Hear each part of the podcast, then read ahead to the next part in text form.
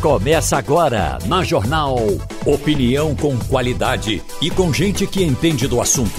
Com Geraldo Freire, Romualdo de Souza, Wagner Gomes e jornalistas do Jornal do Comércio, deixando você bem informado. Passando a Limpo.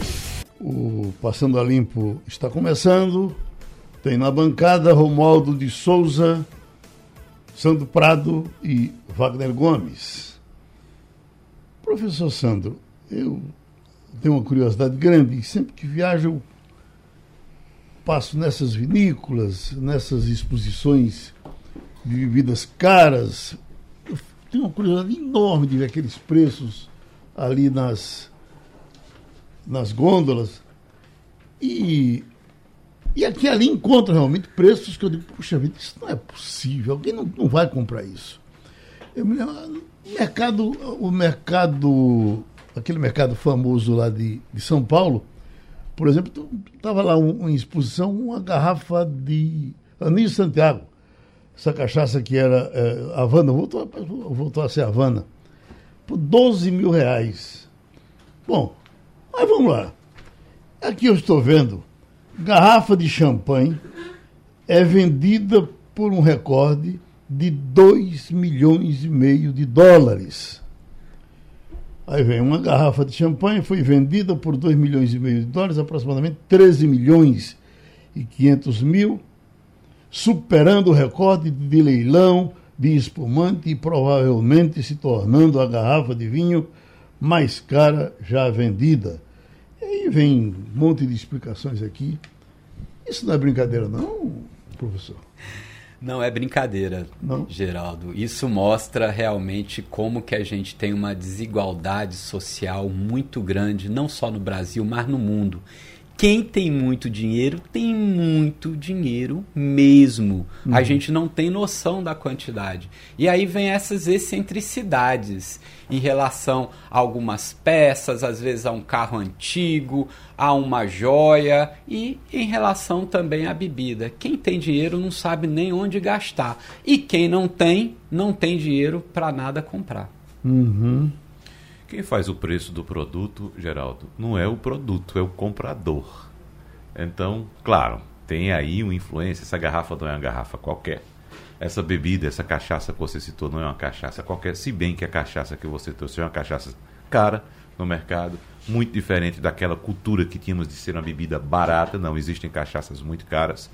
Mas assim, quem faz o preço da bebida é o comprador. Então, se você que é vendedor, você tem canal direto e atende às expectativas desse comprador, você vende por esse preço.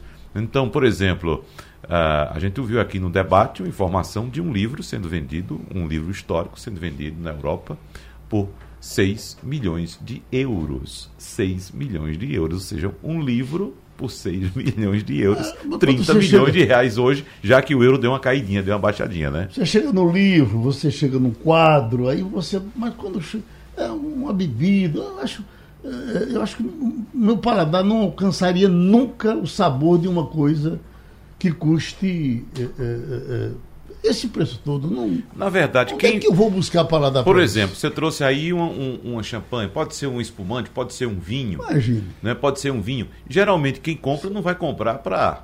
Cara, ah, toma isso, no sábado, nele. No sábado em aldeia, o cara abrir para os amigos. Não vai. Ele não. vai guardar também, entendeu? Guardar. É, guardar. Guardar. Uhum. Agora, eu sobre, sobre, inclusive, Geraldo, de um caso, não foi aqui em Pernambuco, mas de um, um, um casal muito rico, em que o homem, ele era colecionador de vinhos, vinhos de guarda, vinhos muito caros. Então ele comprava esses vinhos caros e ficava guardando esses vinhos em casa.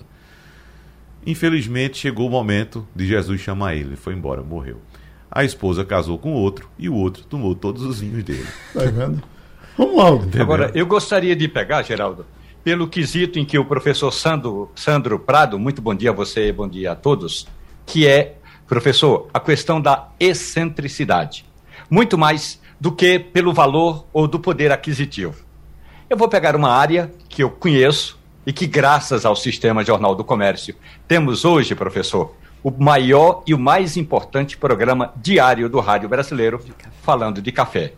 O senhor sabe que aqui no Brasil tem um café que custa entre 800 e mil reais o quilo. Entre 800 e mil reais o quilo. E que se você for tomar esse café, eu não tenho nenhuma dúvida de avaliar que boa parte dos cafés que eu tomei no fim de semana em Taquaritinga do Norte, que variam de preço entre 80 e 120 reais o quilo, ou os cafés que estão sendo produzidos agora em Triunfo, entre 100 e 150 reais o quilo, esses cafés pernambucanos são, do ponto de vista do paladar, Geraldo, muito melhores do que essa excentricidade que é o café do Jacu ou Jacu Bird, o café brasileiro que custa mil reais. Portanto, quem tem um pacote de Jacu Bird em casa é para botar no portfólio, é para botar na fotografia, é para botar no, no Instagram, porque do ponto de vista da qualidade, tem cafés melhores e bem mais baratos. E nesse aspecto, Geraldo, falando da cachaça que você citou aqui, é uma cachaça envelhecida em bálsamo, em barris de bálsamo. A minha preferência é por esse barril de bálsamo. Mas tu, assim. Tu, tu é tudo metida bosta, né? Jamais tomou embaixo. Olha, a, a, a, cachaça é um destilado que pode ser envelhecido em qualquer tipo de madeira. E cada madeira dá aroma e sabor à cachaça. Então, a minha preferência, eu também gosto muito do Jequitibá Rosa. Já tomou alguma cachaça envelhecida em Jequitibá Rosa? Né? É, tá certo. Eu entendo muito bem. Eu tomo aquela que o pessoal enterra no chão, aí diz, olha, essa tem 40 anos. Não, eu entendo até pela sua preferência, entendeu?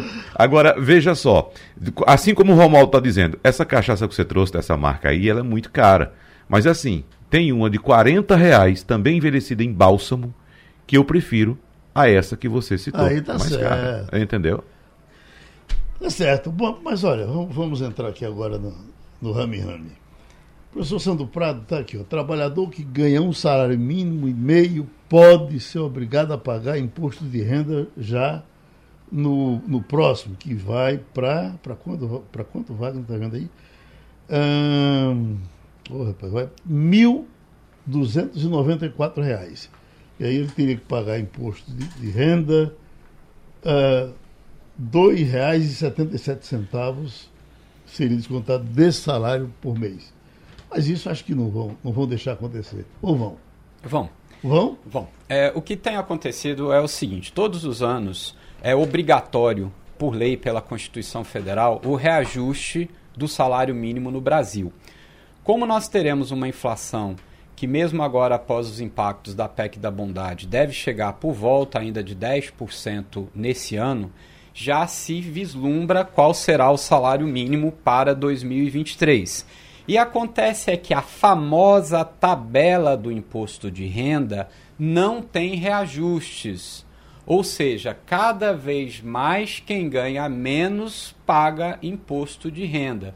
Como o leão, né, que representado pela Receita Federal, mas que está aí fazendo o papel da captação desses tributos pelo governo federal tem muita fome, ou seja, o governo quer esses tributos, dificilmente novamente nós não teremos o reajuste da tabela do imposto de renda e cada vez um número maior de brasileiros passa a ser descontado mais esse tributo.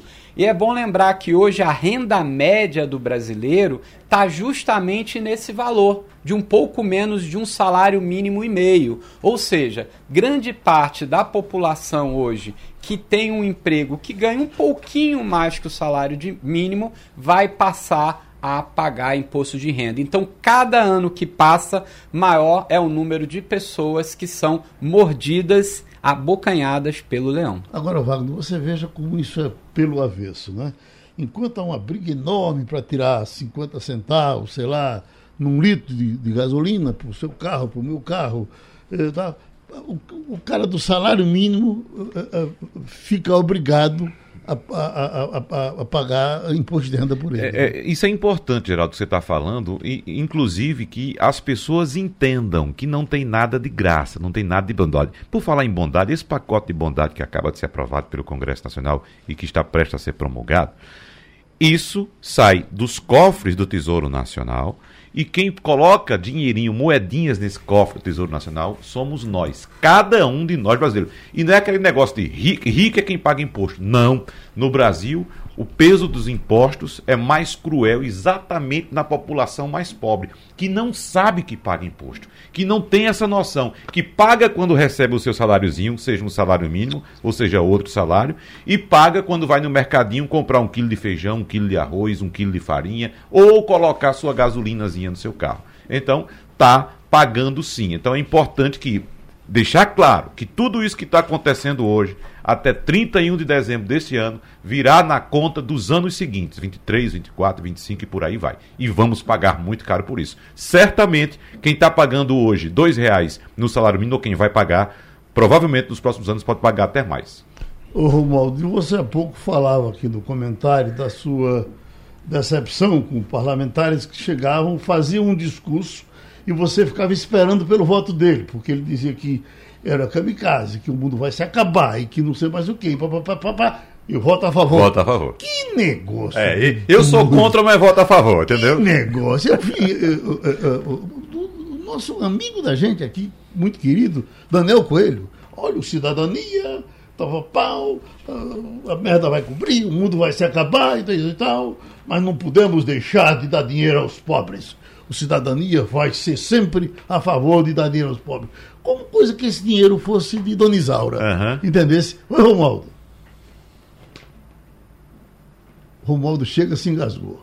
Engasgou. Pois é, é Geraldo, na verdade, é, o governo lançou uma armadilha para todos eles, porque sabia que ninguém ia ficar contra o aumento do auxílio emergencial, o aumento do Mas Vale Gás. 17 que ficaram, né? 17, Geraldo, de 513. Bom, pelo, pelo menos. No Senado foi Esses um. caras crescem no Conselho. É, né? no Senado foi um, né? Uhum. De, dos 81 senadores. Você não.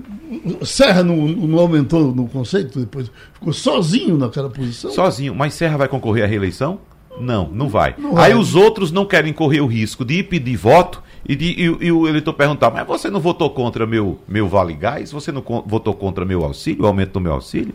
Entendeu? Não quer isso. A questão é o seguinte: no Brasil não se planeja futuro, não se pensa no futuro. A gente não está pensando no Brasil daqui a 10, 20, 30 anos, como as empresas fazem. As corporações fazem isso, planejam as corporações daqui a 20, 30 anos. O Brasil não. O pensamento é a cada dois anos. Vou me eleger, vou eleger meu grupo, vou continuar com o meu emprego, que política no Brasil não é projeto público, é planejamento de vida, é projeto de vida pessoal. O que eu acho fantástico, professor Sandro, é.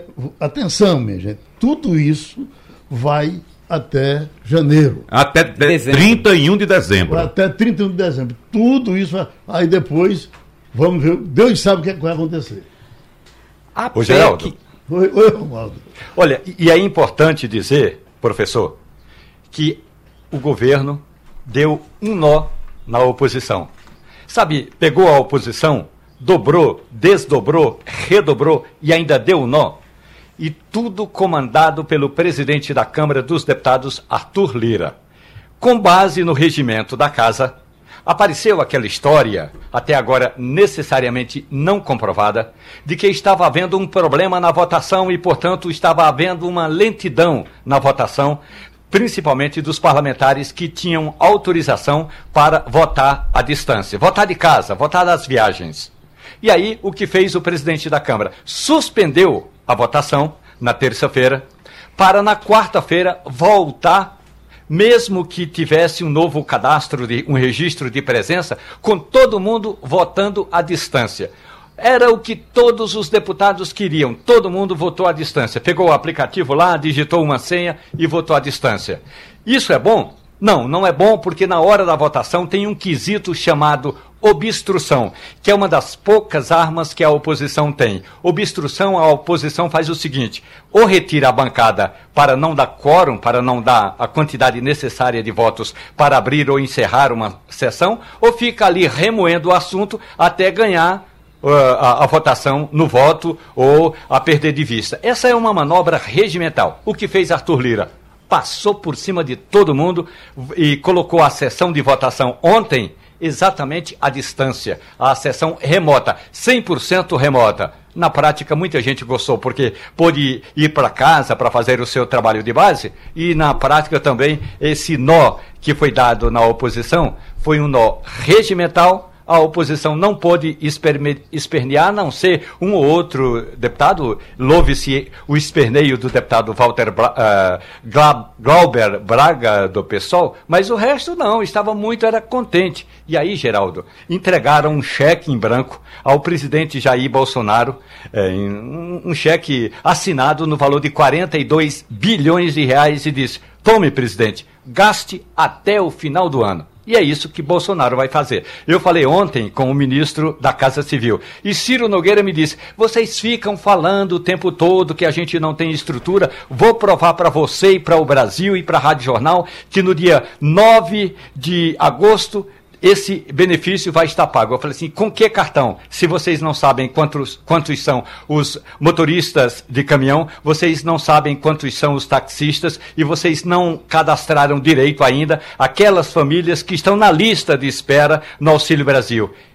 É, ele disse o seguinte: viva e verá. 9 de agosto é a data que nós temos para pagar a primeira parcela desse benefício. E aí sim, as pesquisas de opinião, professor Sandro Prado, só valerão a partir dessa data para ver como vai se manifestar a sociedade brasileira. Ô, Romulo, o professor vai entrar já já, mas eu noticiei agora há pouco uma, uma, uma a fila da fila. Você Isso. tem uma fila enorme para receber o auxílio e agora tem uma fila enorme para chegar perto dessa fila. E Exato. esse negócio eh, vai andar? Pelo menos a primeira fila vai. Sim. Porque a primeira fila já está no CAD único. Uhum. Está no CAD único, mas não está recebendo. Só que o governo descobriu que além dessa fila de quem está no CAD único, mas ainda não recebe benefício, há uma outra fila, ou seja, gente que ainda não conseguiu entrar nessa fila. Uhum. O ministro da Casa Civil disse que a gente a gente eles. A gente vai ter tempo para arrumar tudo. Eu não sei se o governo tem condições para arrumar tudo, mas pelo menos quem já está na fila, esse grupo vai receber o benefício. Oi, professor. É, vou, vou, tentar assim, ser direto ao assunto. Né? O que está acontecendo é que os números das pesquisas pró-Bolsonaro estão péssimos. Realmente ele corre um grande risco de perder as eleições já no primeiro turno porque os números da economia estão muito ruins. E ele tentou uma manobra para fazer essa reversão com dois principais pontos. Primeiro, a PEC dos combustíveis e a PEC da bondade. Em relação à PEC da bondade, a PEC kamikaze, que até o nome foi apelidado inicialmente pelo próprio ministro da Economia, com base em um economista neoliberal que fala que esse populismo é você pegar dinheiro no helicóptero e jogar para a população, o que, que está se fazendo? Nós temos hoje o Auxílio Brasil, o antigo Bolsa Família, que foi inflado para R$ reais também até o final do ano. É só um complemento que tem no valor que, o, que a pessoa recebe. E agora é como se o governo tivesse dando a mais R$ reais para mais de 17 milhões de famílias até o final do ano. São cinco meses, são cinco parcelas. Só que isso pode ter um efeito eleitoral muito grande. Fora que nós temos mais de 5 milhões de famílias esperando nessa famosa fila já faz tempo. Ou seja, famílias que têm todos os pré-requisitos para receber o Auxílio Brasil ainda não estava recebendo e vão então passar a receber desde então. O que, que se espera com isso? Um crescimento de votos pró-Bolsonaro. Então foi uma manobra política, tanto a decretação do estado de emergência, conduzido por Arthur Lira e por nosso senador de Pernambuco, na tentativa de jogar esse dinheiro para a base, principalmente das famílias mais pobres, dos caminhoneiros, que hoje um caminhoneiro autônomo, ele compra um caminhão aí por no mínimo 400 mil reais. E eles vão receber uma bolsa de mil reais. É insignificante dentro disso, mas está se comprando uma base eleitoral. Então o que a gente percebe que é uma medida econômica que traz como Wagner falou, vários impactos negativos no médio e no longo prazo para a economia brasileira com esse estouro do orçamento e também a gente percebe que isso é uma coisa apenas simbólica para esse ano, assim como a redução do ICMS dos combustíveis. Ou seja, nós podemos até ter uma deflação agora nesse mês, ou seja, a famosa inflação negativa que esse número não existe, para falar o quê? Tá vendo? A economia está melhorando, os números estão melhorando, agora o consumo aumentou, vai aumentar o PIB. Por quê? Porque está jogando dinheiro na economia. Mas infelizmente isso é uma medida extremamente eleitoreira e teve conivência de praticamente toda a Câmara e todo o Senado Federal e deram realmente, como Romualdo, como Wagner falou, e você, um cheque em branco para Bolsonaro utilizar para a sua campanha de reeleição. E essas medidas eleitoreiras, professor Sandro Prado, Geraldo, Romualdo e quem nos escuta, é bom lembrar que todos os governos adotam medidas eleitoreiras. Mas esse ano, além da medida eleitoreira, vem com uma dose de responsabilidade que eu, sinceramente, nunca vi. E responsabilidade fiscal. Uma irresponsabilidade deste tamanho do que está colocado aí, eu nunca vi. Anote, é uma benesse que vai valer até o final deste ano, 31 de dezembro. Virou o ano, volta tudo a ser como era até agora e nós vamos pagar muito caro por isso. E essa irresponsabilidade fiscal eh, teve o aval no Senado Federal de Jarbas Vasconcelos e Fernando Bezerra Coelho, que era o relator, e Humberto Costa votaria a favor, só não esteve em Brasília na hora da votação. E na Câmara dos Deputados, ontem, dos 25 deputados de Pernambuco, 20 votaram a favor e 5 se ausentaram, por suas razões. André Ferreira, Fernando Coelho, Fernando Monteiro, Gonzaga Patriota e Océsio Silva não votaram, mas os outros 20 votaram a favor desse dessa responsabilidade ou dessa irresponsabilidade fiscal e que tem um detalhe do ponto de vista jurídico que vai ser judicializada, Geraldo, uhum, porque Sim. houve a criação de dois benefícios em época de campanha eleitoral e isso é proibido por lei. Tem aqui essa informação que vem da Caixa. A Caixa faz campanha para renegociar penhores com desconto de até 44%. E aí convoca para que as pessoas compareçam à Caixa e, e se informem diretamente e, e partam para essa solução. É um, é, um, é um bom negócio isso, professor Sandro? Não, o penhor, a gente conhece ele. Quando a Caixa Econômica Federal foi instituída no Brasil, né? Ah, isso é aquela obra, aquela coisa que se empenha na Caixa? É? Isso. Cara... Por exemplo, você pegar esse seu geró... esse relógio bonito de ouro. Não, que a minha tia botava, é. levava o anel, deixava empenhado para fazer o aniversário de um neto, de um, de um filho, de um sobrinho. Exatamente. Entendeu? Depois paga a dívida e recupera o anel. Uhum. Só que tem gente que não vai pagar a dívida e deixa a joia para lá. É. Uhum. é você deixar um bem em posse do banco ali, se você não pagar, ele pega e vende. Isso daí foi o começo da Caixa Econômica Federal, que ela só tinha poupança e penhor, isso aí nos anos 1850. Ainda, seja, tem, é muita gente, ainda tem muita gente nesse, fazendo isso, professor No desespero, estão fazendo de tudo para conseguir dinheiro. Tem gente que até recorre à agiota que cobra 30% ao mês e ainda você corre risco de vida. Então, o penhor é mais uma das possibilidades de endividamento do brasileiro. E lembrando que nós estamos com recorde de inadimplência. Ou seja, pessoas que devem e no dia do pagamento não têm dinheiro para pagar. E no último leilão da Caixa Econômica Federal, Geraldo Freire, uhum. a nossa reportagem acompanhou o leilão desses objetos que foram penhorados. E a Caixa é obrigada a, a leiloar todo e qualquer bem que tenha sido penhorado, ainda que esteja, digamos aí, eh, que, que esteja sem condições de uso tem cada coisa, tem cada história naqueles objetos penhorados, como essa sua tia que fazia uhum. o, o, penhor de algum objeto para fazer a festa de aniversário dos netos, mas tem também outras histórias. Eu vou contar uma muito rapidamente de uma senhorinha da cidade de Goianésia, em Goiás. Ela penhorou a aliança de casamento dela e do marido para que a filha fizesse a festa de formatura. Passados 15, olha, 15 anos, a filha começou começou a ganhar dinheiro, ou pelo menos começou a partilhar o dinheiro com a família. A senhorinha foi lá e pegou a aliança.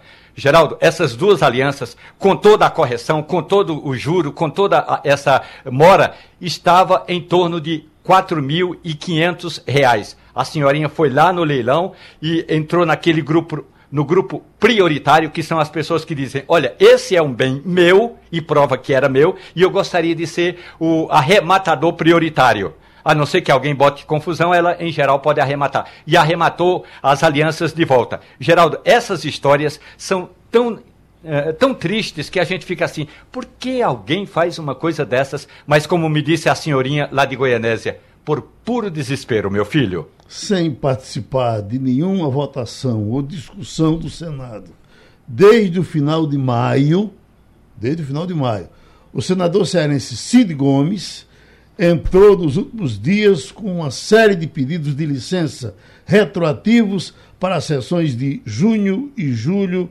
aí no Senado Federal. O que é que esse homem tem feito? Que a última ação de Cid Gomes foi com aquele trator lá em cima dos policiais. De lá para cá ninguém falou mais dele. Aliás, Ciro disse recentemente que ele será o ministro da Educação se Ciro ganhar a eleição. Geraldo, Cid Gomes está debruçado em estudos, profundos estudos acadêmicos, para apresentar ao país uma proposta de revolução do ponto de vista da educação na campanha do irmão Ciro Gomes. Então ele tem tirado essas licenças. Como é que é essa licença? Você pode tirar até é, eh, 119 dias. Então não tem problema fica remunerado normalmente. Se forem licenças acima de 120 dias, aí o suplente assume. Então, o Cid vai lá, apresenta um atestado, apresenta uma justificativa, e não é só ele, não. Muita gente, todo mundo pode fazer isso. Então, não é um privilégio para Cid Gomes. Ele, ele está se debruçando, segundo a reportagem da Rádio Jornal apurou, nesse documento, nesse estudo, professor, em torno de uma proposta revolucionária na área da educação. E um ponto eu antecipo, e nesse ponto eu concordo 100% tem que botar a molecada dentro da escola em tempo integral. Agora, falando sobre o trator, Geraldo, uhum. o que é a internet?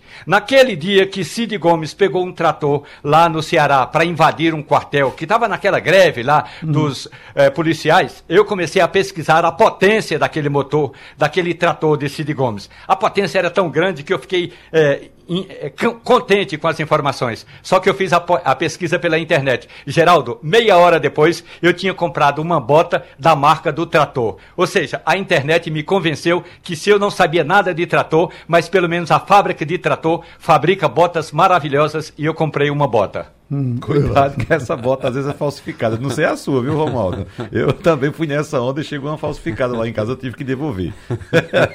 Tem que ter cuidado. Bom, eu quero ter outro assunto aqui para Romualdo também, porque a gente vive um clima uh, bastante complicado no Brasil, de muito medo, inclusive, de muitas ameaças. E há sempre a alegação de que as Forças Armadas vão adotar tal postura, as Forças Armadas vão fazer isso. E a gente vê o ministro da Defesa tomando algumas atitudes que não condizem, por exemplo, com o cargo que ele ocupa e até mesmo com a patente dele. Ele é um general do Exército, mas uma parte significativa das Forças Armadas não escondem, Romualdo, ou não estariam escondendo uma certa decepção que vem tendo com a atuação do general Paulo Sérgio Nogueira como ministro da Defesa. O que é que se fala em Brasília?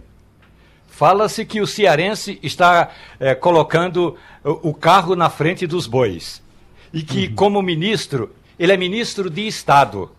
Ministro da Defesa de Estado. Aliás, o título é assim: Ministro de Estado da Defesa do Brasil. Ele não é o comandante das Forças Armadas, é diferente ele exerce um cargo executivo. Aliás, só para a gente se lembrar, o Ministério da Defesa, criado pelo presidente Fernando Henrique Cardoso, é, já teve de tudo, inclusive a, a, a ex-presidente Dilma Rousseff, inclusive o comunista Aldo Rebelo, inclusive embaixadores. Então, na prática, não precisa necessariamente ser um oficial.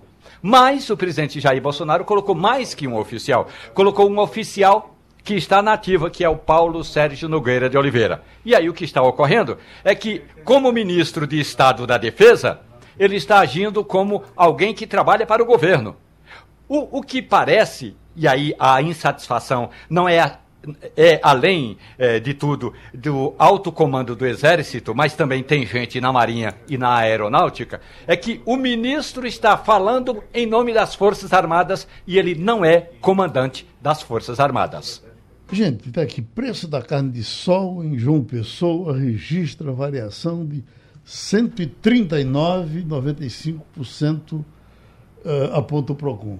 Uh, eu, eu, eu, eu, pego essa carne de sol aqui, Isso é, é, é é, é coisa que prospera muito em tempo de, de, de superinflação, não é, professor? Exatamente. Porque como a gente perde aquela noção Exatamente. do preço das coisas, também os agentes econômicos, ou seja, os comerciantes, eles aproveitam.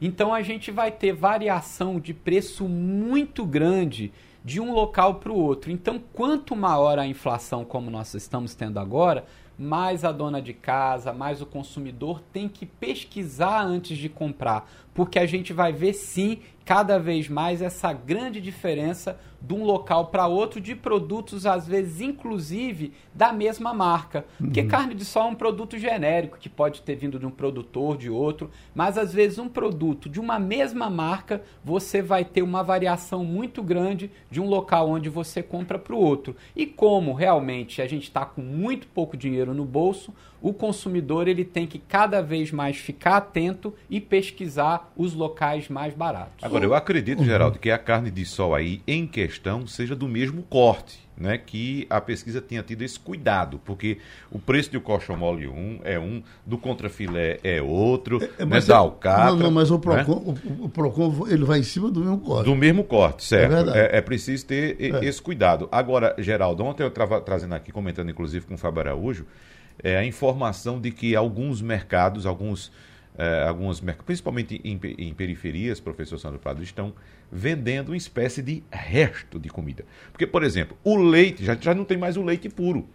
O, o mercado está comercializando agora o, o, que se chama de bebida láctea, que é, um, é, é o resto do leite, né? uma, uma, uma parte do leite. O soro, né? A partir do soro. Aí o, os mercados estão vendendo pelo Brasil afora, né? Somente aqui. É, é normal no interior, na, na, nas leitarias, se passar o soro para os porcos, né? Sim. Uhum. Veja só, tudo é aproveitado, tudo é aproveitado. Só que antes, antes dessa inflação, a gente comia bem. A gente tomava o leite. Agora a gente está tomando o soro. Veja só, o que ia para os porcos, a gente está comprando no supermercado porque o nosso dinheiro não dá para comprar um litro de leite mais por 10 reais. Agora, eu, não entendo como é que as pessoas estão tomando o soro. Veja, o soro... Geraldo, eu trouxe ontem a informação aqui de que os mercados eu estão vi, vendendo eu vi, mas eu bandinha pensando. de feijão. Bandinha uhum. de feijão, resto de queijo, aquele queijo que é tratadinho para botar no pacote e tal. Uhum. Agora, aquelas lasquinhas estão juntando para vender aquilo, porque é mais barato e as pessoas não estão tendo dinheiro para comprar um litro de leite, professor Sandro Prado, por 10 reais. Eu estava conversando com um comerciante semana passada, ele disse, olha, estou com dificuldade de comprar, até porque eu não tenho como revender. Porque para fazer um quilo de queijo, queijo coalho, o produtor utiliza 8 litros de leite. 8 litros. Então, com leite a esse preço. Sabe como é que eles estão vendendo queijo? Eu sei porque eu gosto muito de comprar é. queijo. Eles, eles, eles agora estão pegando o queijo e estão fazendo e botando em pedaços. Aquele queijão inteiro, Sim. muitos já não vendem mais. Ele bota um pedaço, naquele pedaço custa 20 reais, é. aí você compra dois pedaços. É, exatamente. Né? Agora, Romualdo. Na eu... praia de Boa Viagem, uhum. é, na última quinta-feira à tarde, eu dei uma chegadinha na praia. Geraldo, os cabras estão cobrando 10 conto naquele pedacinho de queijo de coalho. Sim. Rapaz, eu achei um tanto quanto. Fiquei pensando, pô, o carvão não subiu, não subiu tudo. É o, o, queijo não, não pode estar desse preço. E aí o, o, o vendedor me disse o seguinte: meu amigo, você sabe a quanto eu estou comprando esse queijo ali? Uhum. Eu estou ganhando só 20%. E eu acredito nele, ou seja, o queijo de coalho, o queijo do reino, o queijo do reino está pela hora da, que a gente diz, pela hora da morte. Não é possível que tenha subido tudo isso. No último fim de semana, quando eu estava vindo de Taquaritinga do Norte, rumo à cidade do Recife, eu parei numa birosca, e era uma, uma birosca ali na BR 232, antes de gravatar para tomar um caldo de cana. Ô, Geraldo, você sabe quanto é que dá um copo de caldo de cana? Hum. Rapaz, eu achei assim exagerado. Cinco conto um, co um copo de caldo de cana.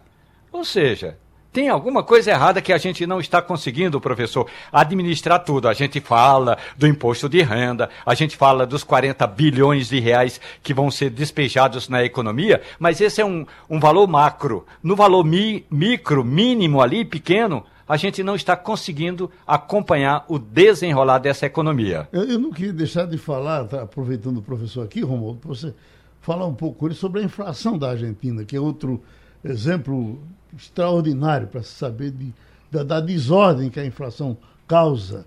Então, a última informação que nós tivemos foi aquela de que os, os, os, os donos não estavam tendo tempo de botar os preços nas coisas, e está, tudo que você comprar está 20% mais caro. Você tem relação permanente com a Argentina. Uh, como é que está agora? Pior. Na economia da Argentina, é, há sempre uma informação real e uma informação é, que é o que o governo disponibiliza. Geraldo, hoje, se você chegar com uma nota de real, com uma moeda de real, você vai, co vai comprar 55 pesos.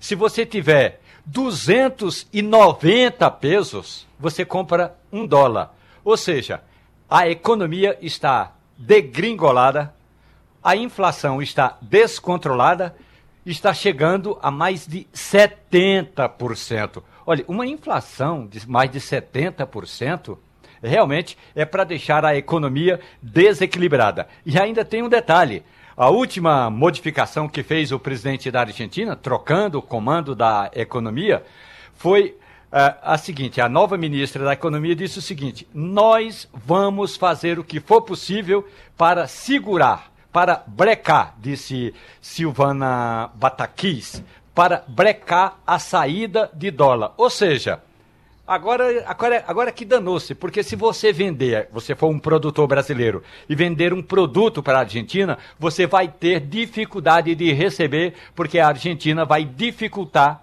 a saída desses dólares. Uhum. Professor? A economia da Argentina, infelizmente, está pior do que a economia brasileira e espero que a gente não chegue né, a também ter esse descontrole é, como está na Argentina. Na década de 90, por exemplo, teve o Plano Austral na Argentina num momento diferente da economia brasileira, ou seja, não é sempre que as economias latino-americanas entram na crise ao mesmo tempo. E hoje, sem dúvida alguma, a Argentina está muito pior no que o Brasil. Um, um, item aí a comentar sobre essa questão das compras é também outro fenômeno que a gente está vendo, que é a reduflação que é justamente deixar o consumidor maluco na hora de comprar devido às embalagens. Ou seja, além de você estar tá comprando bebida láctea ao invés de leite, que você não é perceptível que você não está comprando leite, eles colocam uma embalagem de 720 ml, a outra de 800, a outra de 850, a outra de 1 litro, fazem uma maquiagem na embalagem que você acha que a de 720 é maior até do que a de 1 litro, ou seja, há uma confusão, porque já é difícil para a gente poder comparar produtos. Imagina quando não tem aí uma padronização, ou seja, acabou aquela padronização que a dona de casa sabia, olha, é aquilo ali é um litro de leite. Não, agora tem vários tipos de embalagem.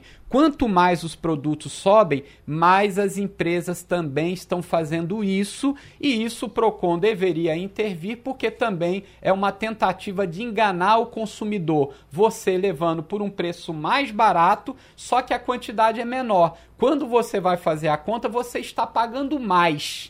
Então, isso, além desses produtos de baixíssima qualidade que estão sendo vendidos porque as pessoas estão lisas, também as empresas estão abusando dessa tática de mudança na embalagem. Fazendo um link, professor Sandro Prado, com a Argentina e a nossa realidade atual, como o Romualdo disse, pode haver algum entrave aí no comércio entre Brasil e Argentina, até porque, bom lembrar, o Argentina é um dos nossos maiores parceiros comerciais, então de que forma essa situação da Argentina pode agravar a nossa?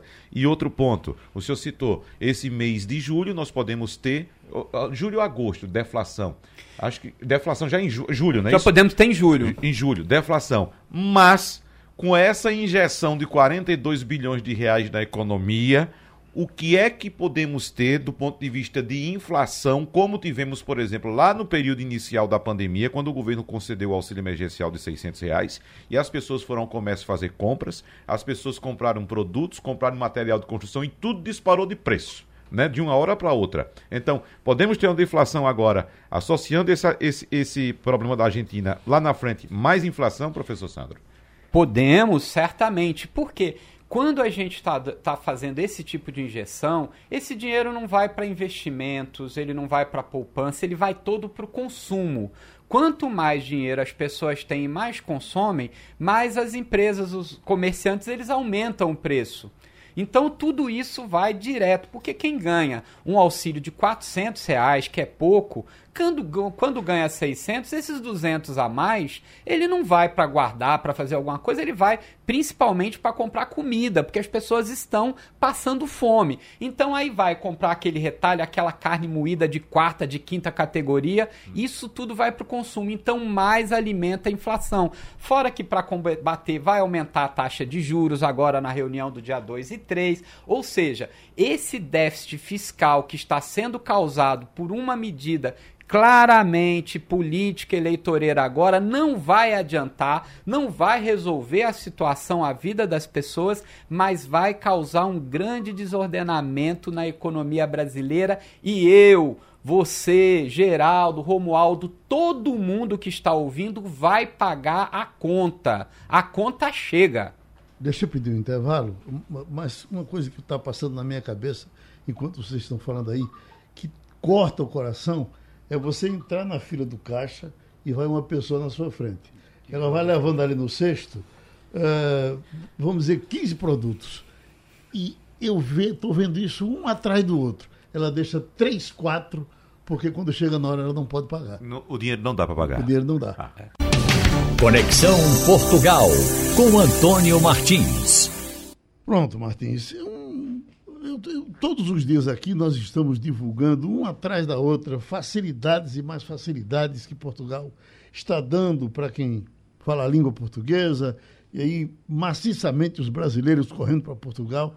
E vem sempre aquela memória de que uh, uh, Portugal tinha passeatas, inclusive de, de, de, de senhoras, contra prostitutas brasileiras que iam para. Ah, houve uma passeata há uns 15 ou 20 anos atrás das, das donas de casa, não, não pode, não queremos essas mulheres aqui.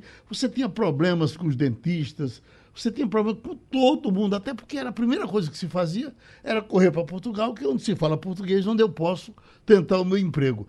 E agora vem todas essas facilidades que são colocadas para que os brasileiros cheguem aí. Os brasileiros estão sendo muito bem tratados agora em Portugal. Bom dia, Geraldo Freire. Bom, Bom dia. dia todos que fazem parte da bancada do Passando a Limpo e ouvintes da Rádio Jornal. Olha, é, essas facilidades, elas aparecem, né? São medidas do governo, né? até porque a comunidade tem crescido muito aqui. Tem chegado um brasileiro, uma população brasileira mais qualificada, é, tentando trabalhar principalmente nessas áreas é, de tecnologia da informação.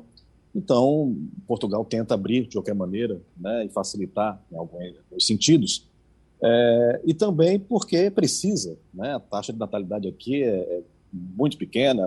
Os casais, quando têm filhos, têm no máximo dois filhos, às vezes um apenas. Então, é, Portugal tem uma população envelhecida e precisa, obviamente, do imigrante, e nada melhor do que ter um imigrante que já fala a própria língua. Né? Uhum. Não é só para os brasileiros, é também para toda a comunidade de países de língua portuguesa, como aconteceu agora, como eu falei para vocês antes, em relação à carteira de motorista, que agora vale também é, né, carteira de motorista do Brasil, vale para todos os países da língua, de países de língua portuguesa e vice-versa. Né?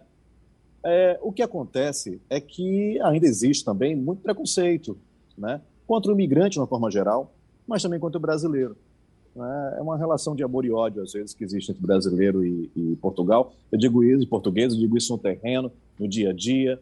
Né? É, depende muito da região. Se é uma região, uma cidade que é, tem acesso a muitas pessoas de fora, ou não tem, ou tem é, algum tipo de memória negativa de uma onda de imigração, que foi como você falou aí, das mulheres né, que fizeram marcha, hum. mais ou menos, foram nos anos 90, em Bragança.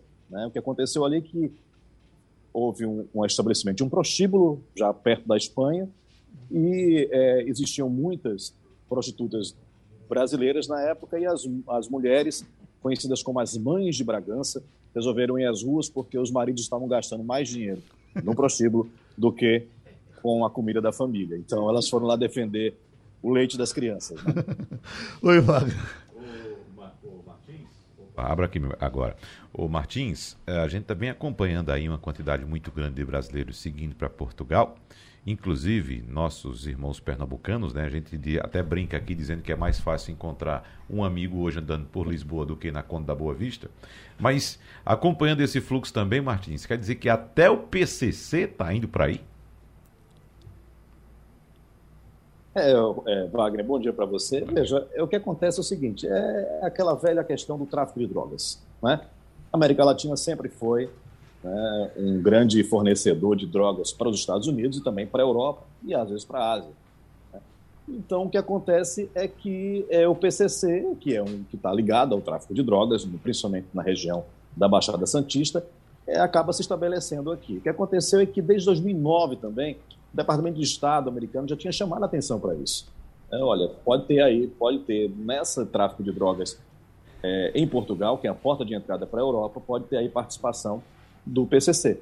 E em 2020, uma operação conseguiu prender do, três brasileiros, dois de Santos e um de São Paulo, com duas toneladas de cocaína. Eles colocaram essa droga, eles transportaram essa droga via navio é, porque eles tinham uma empresa de polpa de fruta, de importação de polpa de fruta. E em três containers, um vinha carregado com a droga. A polícia conseguiu é, prendê-los no, no armazém, e aí começou toda uma investigação. E a última pessoa, mais recente pelo menos, a ser presa aqui, é a Nelma Kodama, é, que é uma, uma. Ela ficou é, muito conhecida porque ela foi uma doleira que foi a primeira a fazer uma delação premiada pela Lava Jato. Ela foi presa aqui em abril, é, num hotel de luxo, em Lisboa, e que ela também está ligada ao tráfico de drogas e ao PCC. É, as autoridades portuguesas estão muito preocupadas, obviamente, porque é, aqui existe o tráfico de drogas, mas não existe uma violência tão estabelecida e tão organizada, um crime organizado, violento, como existe no Brasil. O PCC é praticamente uma marca, né? então tem que realmente conter esse tipo de, de, é, de ação de uma forma muito enérgica para que a coisa não se alastre. Lembrando, Portugal do tamanho de Pernambuco. Né? Então, imagina o estrago que poderia fazer se um grupo como esse realmente é, fincasse aqui e, e, e, enfim, e se alastrasse. Né? Uhum. Professor Sandro? Antônio, é, a gente sabe que é, o xenofobismo ele acontece muito quando um país entra em crise econômica, como Portugal também está beirando a entrar em uma, aí com a inflação um pouco elevada, com a redução do crescimento econômico. Então, no primeiro momento, quando a economia está crescendo, precisa-se de trabalhadores, principalmente de trabalhadores para é, fazer as tarefas mais braçais, só que quando começa a ter crise, os próprios portugueses começam a reivindicar esse tipo de trabalho. A gente já viu isso com os nordestinos aqui quando a gente fez a migração para São Paulo. No primeiro momento precisava, quando o emprego lá estava difícil, começa com essas ações xenofobistas. Esses grupos aí é, que são contra a migração, eles são muito fortes, há um perigo para o brasileiro. Realmente a gente está conseguindo aí bons empregos. Como é que está essa relação para quem está ouvindo e que tem esse sonho de ir para Portugal, porque é muita gente falando que vai vender tudo e vai para Portugal para arrumar um bom emprego. A realidade é essa mesmo? Bom dia, professor. É, veja, tem muita gente chegando cada vez mais, o número de brasileiros aqui nunca foi tão grande, né? são cerca de 230 mil oficialmente, mas se você sem contar os que estão extraoficialmente, né, porque não estão legalizados, ainda tem aqueles que têm dupla nacionalidade que tem o passaporte português e tem o passaporte brasileiro, que também não entra nessa conta. Então, é um número muito maior do que 230 mil, talvez o dobro. Essa população, ela trabalha em vários setores, porque também chega é, pessoas com várias, vários tipos de qualificação, vários níveis de qualificação. Obviamente que uma nova leva, desde 2016 principalmente, veio uma leva de pessoas com poder maior, um maior poder aquisitivo e uma melhor qualificação profissional.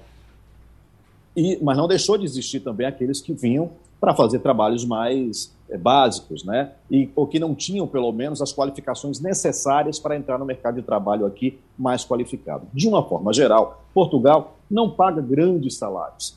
Então, há também, por outro lado, uma certa igualdade, né? ou menos desigualdade, porque mesmo quem faz um trabalho braçal, faz um trabalho menos qualificado, não vai receber tão menos assim que uma pessoa que recebe um, que tem um, um, um, trabalho mais, mais de um nível melhor em relação a salário e de qualificação.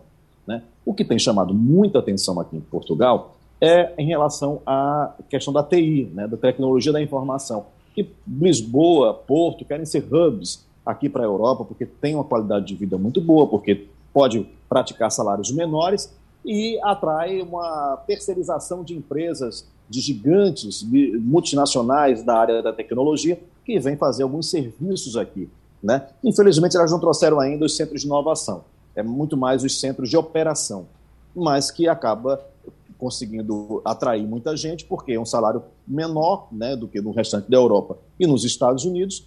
Ah, o nível, do, o custo de vida aqui ainda é baixo comparado com o restante da Europa, então isso acaba atraindo pessoal qualificado, que tem uma qualidade de vida melhor e consegue viver relativamente bem. Agora, existe ainda, existe ainda a barreira para algumas profissões, por exemplo, médicos. Né? Os médicos brasileiros que vêm para cá e tentam passar no exame da ordem reclamam muito, né? porque demora, porque são várias fases, porque ainda tem um estágio, tem uma série de coisas, e há também uma reclamação de que haveria aí uma, uma certa dificuldade imposta como algo de reserva de mercado. E isso no momento em que o Sistema Nacional de Saúde está com problemas seríssimos, porque os médicos estão saindo do Sistema Nacional de Saúde para ir para os hospitais privados, ganhar muito mais, né? Então está necessitando de médico, mesmo as faculdades aqui formassem todos os anos e todos os médicos ficassem aqui, não daria para preencher os buracos deixados por quem sai ou por quem vai para outro país, porque também as pessoas vão para a Inglaterra ganhar mais, às vezes acontece isso, né? E também lá precisa de profissional de saúde, profissional de, de enfermagem, profissional de medicina,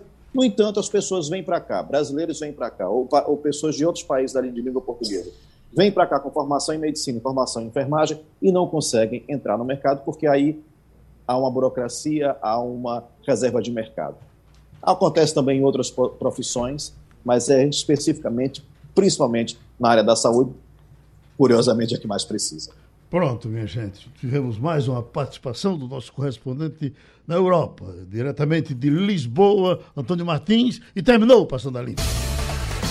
A Rádio Jornal apresentou opinião com qualidade e com gente que entende do assunto. Passando a Limpo.